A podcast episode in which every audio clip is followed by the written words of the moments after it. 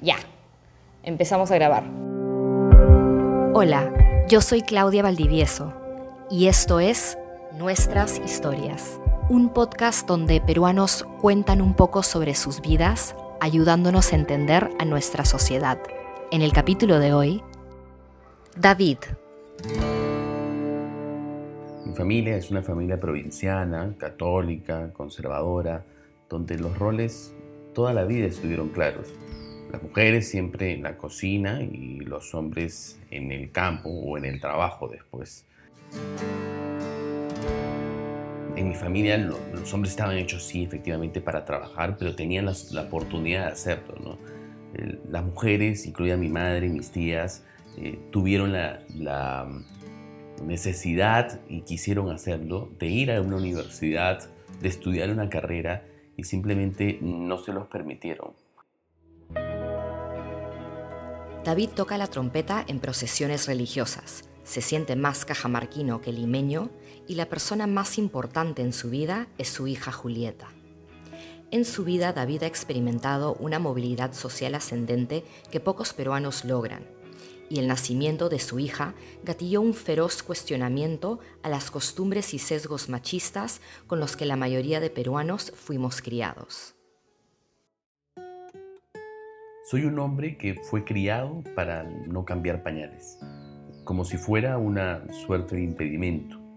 Por eso la cara de temor de mi madre la primera vez que le dije que iba a cambiar un pañal. ¿Cómo iba yo a saber hacerlo? A mi madre no se le pasaba la idea por la cabeza que yo supiera o tuviera la capacidad de cambiar un pañal a una niña. Es absurdo. Sí, pero también es perfectamente natural. Así que, claro, ahí estaba yo frente a un pañal y a una niña embarrada. Y traté de vencer desde ese día mis propios miedos, al enfrentarme a la crianza de una mujer, en una sociedad tan machista como la nuestra, en el entorno machista en el que yo también crecí y en el reconocimiento también de mi propio machismo. Lo que yo creo ahora es que tengo una responsabilidad mayor, quizás por efecto de, hacer terapia, tengo la idea instalada de que lo que se desarrolla en la primera infancia queda para siempre y muchas veces eh, eh, esos detalles están escondidos en situaciones muy cotidianas. Yo de pronto estoy en una reunión familiar y mi tía muy casualmente eh, dice los hombres vayan a la mesa y las mujeres a la sala porque encuentra que en la mesa faltan sillas. a ella le parece completamente natural, pero para mí instantáneamente significa voltear a ver a mi hija, buscar dónde está, buscar si ella escuchó eso y si está asimilando eso como una verdad. Todo el tiempo estoy tratando de ser consciente de esos pequeños hechos o incluso de mis propias palabras para no inocular un machismo que está instalado en nuestra vida cotidiana eh, en ella. ¿Y qué haces cuando te das cuenta que sí escuchó? Hablo con ella, no subestimo el entendimiento de una niña de tres años. Me parece fundamental hacer eso porque creo que ahí es donde sin saberlo y sin tener una completa seguridad sobre eso, estás instalando mensajes y son mensajes de una mm, igualdad que tú quieres hacer que ella entienda que existe y que debe ser la norma y no lo que ocurre a su alrededor. Y porque es importante para mí que esos mensajes calen en la vida de mi hija, eh, porque finalmente yo no voy a estar todo el tiempo a su lado para protegerla. Pensar en eso es un absurdo. Lo que tengo que darle es herramientas claras para que ella sepa defender lo que a ella le corresponde o no se deje avasallar por un contexto o, una persona eh, que, le pueda hacer daño. Parece que pones mucho énfasis en el lenguaje. Cuéntame sobre eso. Lo primero es que como, como soy comunicador tengo una cierta obsesión con el lenguaje y con las palabras, ¿no? Y bueno, mi esposa también lo es. Entonces, Pues cuando empezamos a trabajar los dos para criar a Julieta con las responsabilidades que nos trajo ella, eh, decidimos juntos eliminar una palabra que nos pareció importante eliminar. Era ayudar. Porque cuando uno le dice al otro, yo te ayudo, lo que le estás diciendo es que la responsabilidad es de la otra persona. Y normalmente se usa ayudar en los contextos de pareja para atribuirle las responsabilidades a ella. Te dicen a ti como hombre, oye, ayúdala a cambiar el pañal, ayúdala a bañarla, ayúdala a darle de comer. Ah, claro, es súper cómodo e incluso para ti termina significando una estrellita en la frente. Es decir, tú la ayudas, ah, qué bacán eres, qué buen papá eres. Mi esposa le decía a Julieta y Julieta era una bebé, le estaba cambiando el pañal o yo le estaba cambiando el pañal. Pero de pronto mi esposa le decía a Julieta, mira, ahora tu papá te va a cambiar, ¿ya? Porque también él puede cambiar pañales. Eso no es ningún problema. Julieta tienes, tenía seis meses y estaba ahí en barra de caca. O sea, ahí no, eh, no estabas hablándole a una niña de tres años, como ocurriría ahora. Nunca subestimamos su entendimiento y toda la vida instalamos, tratamos de instalar juntos algunos mensajes. Eh, hay que impedir que otras personas menos conscientes sobre esto eh, suelten algunas frases que puedan ser, digamos, incorrectas para lo que tú quieres transmitir. ¿no? De hecho, eh, la frase más clara que tengo con el perdón de mi madre, cuento esta historia, es la de mi madre diciéndole, ya va a venir tu hermanito para cuidarte. Yo, a mí se me saltaron los ojos en ese momento, eh, mi hija tenía un año y algo, y yo no intervine en ese momento porque no quería ofender a mi madre, no quería desautorizarla delante de mi hija. Pero después me senté a hablar con mi madre, ya no con Julieta, para decirle, porque creía que esa frase no debía ser repetible delante de Julieta, eh, porque instalaba un mensaje de protección, de necesitas un hombre que te proteja. Sin ese hombre tú no vas a poder vivir, o sea, es súper fuerte. Y sí se da cuenta, porque lo ha sufrido durante toda su vida, de que el machismo daña y es muy tóxico. Entonces cuando digo, esto es machismo, y esto también es lo mismo que cuando mi padre actuaba así contigo.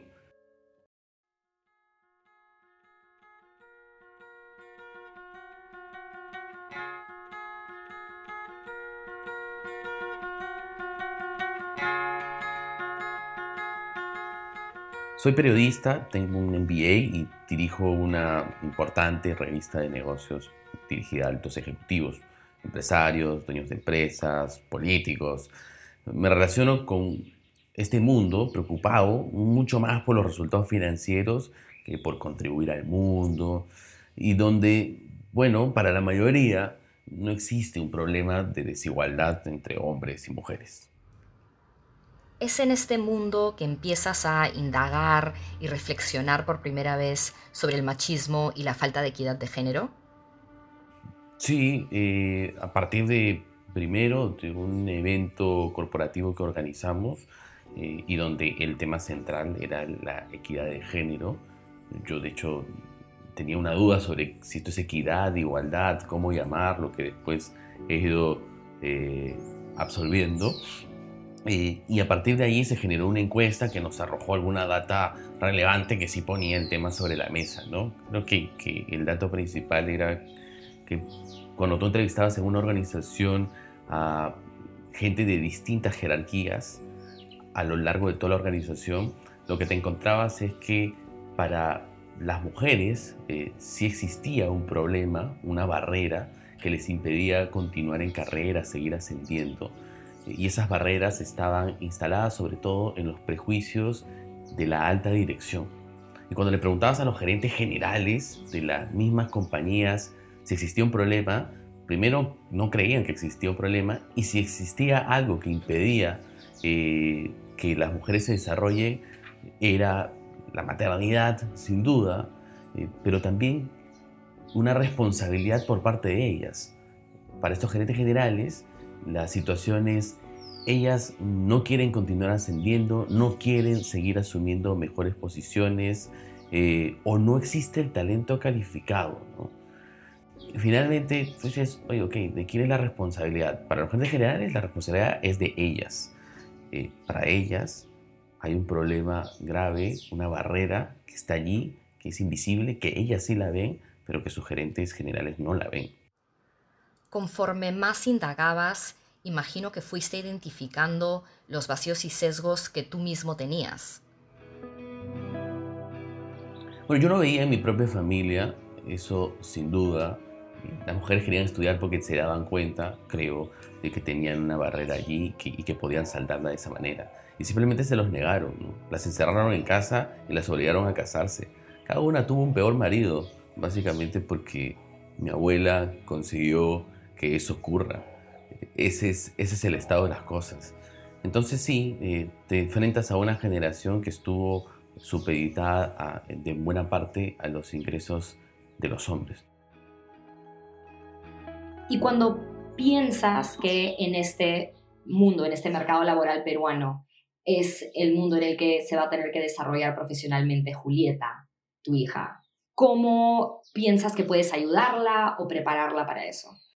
Bueno, yo tengo que asegurarme, creo yo, que ella distinga eh, situaciones de acoso o hostigamiento, porque cuando ves la data, dices, oye, de pronto la mitad de las mujeres asegura que ha sufrido una situación claramente distinguible como acoso hostigamiento en las empresas en el Perú. Entonces tú dices, yo podría darle una buena educación a Julieta, podría permitirle acceder a esa educación privilegiada que de repente yo no tuve. Ella puede tener todas las condiciones para desarrollarse, llegar a ser una profesional, si es que así lo quiere, trabajar en una muy buena empresa y sin embargo allí todavía tiene como posibilidad de una de dos de ser acosada por alguien. Y en ese momento es cuando digo, eh, yo no voy a estar allí, de ningún modo. Si es que estoy en esta tierra simplemente o no, pero no voy a estar allí. Y lo que me toca es que ella haya sabido entender, oye, esto es un acoso, distinguir qué es un acoso, qué no es, y saber defenderse contra todos. Yo creo que eh, ahí es donde puedo hacer algo por ella.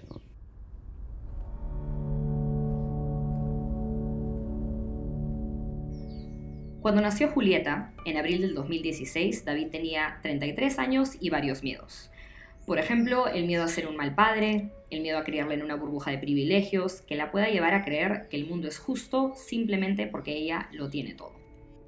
Yo a veces veo a personas profesionales, gente muy, muy capaz, con muchas habilidades y una carrera impecable, que cree que ha llegado a donde ha llegado estrictamente y solo por su gran talento y sus propios méritos. Que sin duda, no dudo de que hayan influenciado. Estás allí también por eso.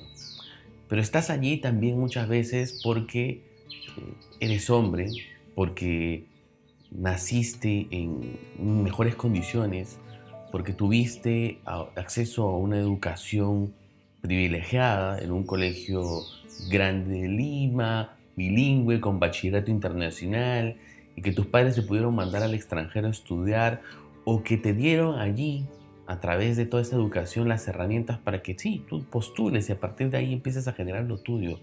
Pero todas esas condiciones no son las condiciones naturales ni son las condiciones de todos.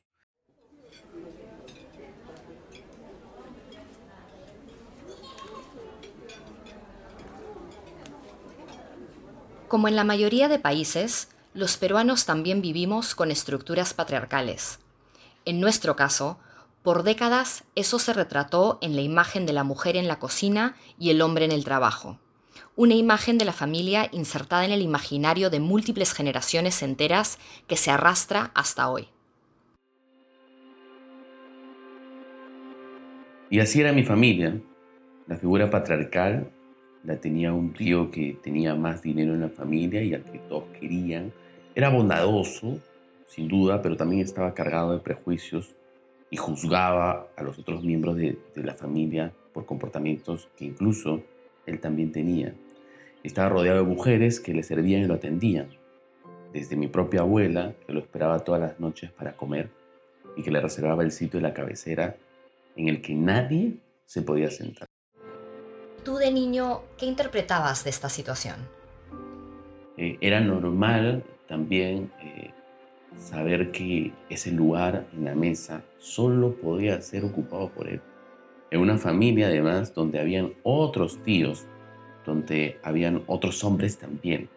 Y sin embargo, él era la gran figura, ¿no? Hoy en día ya no dependes económicamente de nadie, sino más bien eres tú quien da apoyo económico a aquellos parientes que lo necesitan. Ese tipo de movilidad social en el Perú requiere de muchísimo esfuerzo y también suerte. ¿Cómo se dio esa combinación de factores en tu caso? Alrededor del año 2000, mi padre, que era un jugador de casino, reventó todo lo que quedaba de dinero en mi familia en los tragamonedas. Entonces un día nos vimos sin un sol ni para mantener la comida del día siguiente. Eh, en ese momento yo estudiaba en la universidad y estudiaba en una universidad privada en el primer año y comprendí en ese verano que no iba a ser posible volver. Fue a despedirme un día de la directora de carrera y de la decana eh, para decirles, oye, muchas gracias porque fue bonito compartir este tiempo con ustedes, pero eh, no voy a, volver. esta decana me acababa de enseñar un curso y la había ayudado en ese verano en, algunas, en algunos trabajos pequeños, por los cuales incluso ya me había pagado algo, ¿no? Eh, y creía en mí. Y cuando fui a su oficina, ella eh, por poco y pone seguro a la puerta. Y lo que me dijo fue, tú no te vas a ir porque tienes talento. Tú no te vas a ir porque yo no lo voy a permitir. Te vas a quedar en esta oficina. Y yo voy a salir un rato. Y se fue y habló con, autoridades, buscó qué hacer para lograr eh, becarme inicialmente. Y finalmente me dijo, no puedo hacer nada hoy, pero necesito que vengas en tres días eh, a mi oficina, por favor no dejes de venir, tienes que venir aquí y yo voy a encontrar la manera de solucionar esto. Y finalmente ella lo que hizo fue crear una plaza de practicante en la universidad para generarme un sueldo, un ingreso mensual que me permita pagarme el 80% de lo que representaba mi boleta. Y me pasé dos años y medio ahí en una oficina trabajando eh, y compartiendo eh, clases y trabajo eh, gracias a, esta suerte en el mismo espacio. ¿no? Trabajaba en la universidad, estudiaba allí y me permitían la flexibilidad para poder hacer las dos cosas a la vez. y así fue que sobreviví. Ellos, ellas porque fueron un grupo de mujeres, además, las que me protegieron, porque no fue la decana, fue la directora de carrera, fue la profesora a tiempo completo, fue la coordinadora fondo editorial. Todas se unieron para protegerme y hacer posible que yo lograra eso. Pero en un momento me dijeron, ya, estás en quinto sexto ciclo, tienes más herramientas y puedes salir a buscar. Y salí a buscar. Yo no sé todavía de alguna manera cómo puedo pagarle la vida eso. O sea, no sé si me tocará hacer esa adopción que hicieron conmigo con alguien en el futuro. Ojalá pueda hacerlo y ojalá de alguna manera logre compensar y balancear un poco el universo. Y bueno, creo que has empezado un poco a hacerlo eh, porque, bueno, fundaste Voceras. Lo que ocurrió con Voceras es lo que está ocurriendo con mi vida en general, que ese propósito que en algún momento empecé a defender, que era esta, aspirar a esta igualdad de género, eh, en las empresas, en el mundo, eh, para mi hija, pero también para el resto de mujeres, eh, se instala en diferentes acciones. De pronto tengo Voceras. Voceras es una iniciativa que lo que busca es tener mayor presencia de mujeres expertas en medios de comunicación. Tú abres un diario y de pronto te encuentras que de cinco columnas que se publican, una es de una mujer. Haces la contabilidad en la semana y seguramente el porcentaje es 20% menos. Y Voceras capacita a mujeres que ya son expertas, que tienen mucho que decir y las empieza a contactar con algunos medios para que escriban, para que sean consultadas, para que sean entrevistadas. Y con varias de ellas ya tenemos eh, presencia, hemos logrado ese primer objetivo. Ya después la bola corre solo, sola, porque eh, ya los medios las conocen y las llaman con mayor recurrencia. En esos pequeños cambios están los grandes cambios de la historia y hay que hacerlos cada uno desde nuestra propia posición y lugar. Eso es lo que hay que hacer. Dentro de tu desarrollo profesional, tu padre fue una gran influencia. mi padre tuvo un comportamiento muy particular conmigo que yo no, todavía no me explico y no tengo eh, manera de preguntarme porque él se fue eh, de un infarto hace unos 9 o 10 años. Cuando era pequeño, cuando yo era muy pequeño, él se encargó de repetirme, decirme, repetirme, de que yo tenía una estrella, que tenía con esa estrella la capacidad de lograr todo lo que yo me proponga. Me señalaba la frente y me decía, tú tienes una estrella y tienes la misma estrella que tengo yo. No va a haber nada que pueda vencer eso. Y no se lo decía a mis hermanos, a ninguno de mis hermanos. Yo he venido preguntando por esto y nadie recuerda una escena como esa. Para mí es como mi primer recuerdo de vida, porque yo me siento muy, muy pequeño. No sé qué edad tenía. Seguramente la edad que tiene ahora Julieta. Y para mí me parece tan poderosa la idea que yo desde bebé le digo a Julieta, Julieta, tú tienes una estrella. Y le señalaba, le señaló la frente. Y ella desde, incluso antes de hablar, se señala la frente y dice estrella. Siempre decía estrella. Ahora es súper más clara.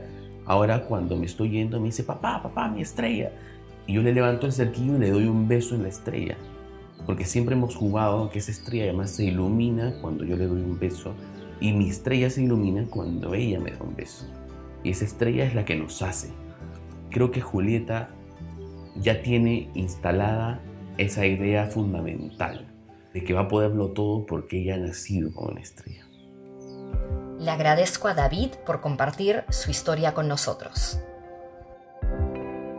Nos vemos en la próxima para escuchar otra de nuestras historias.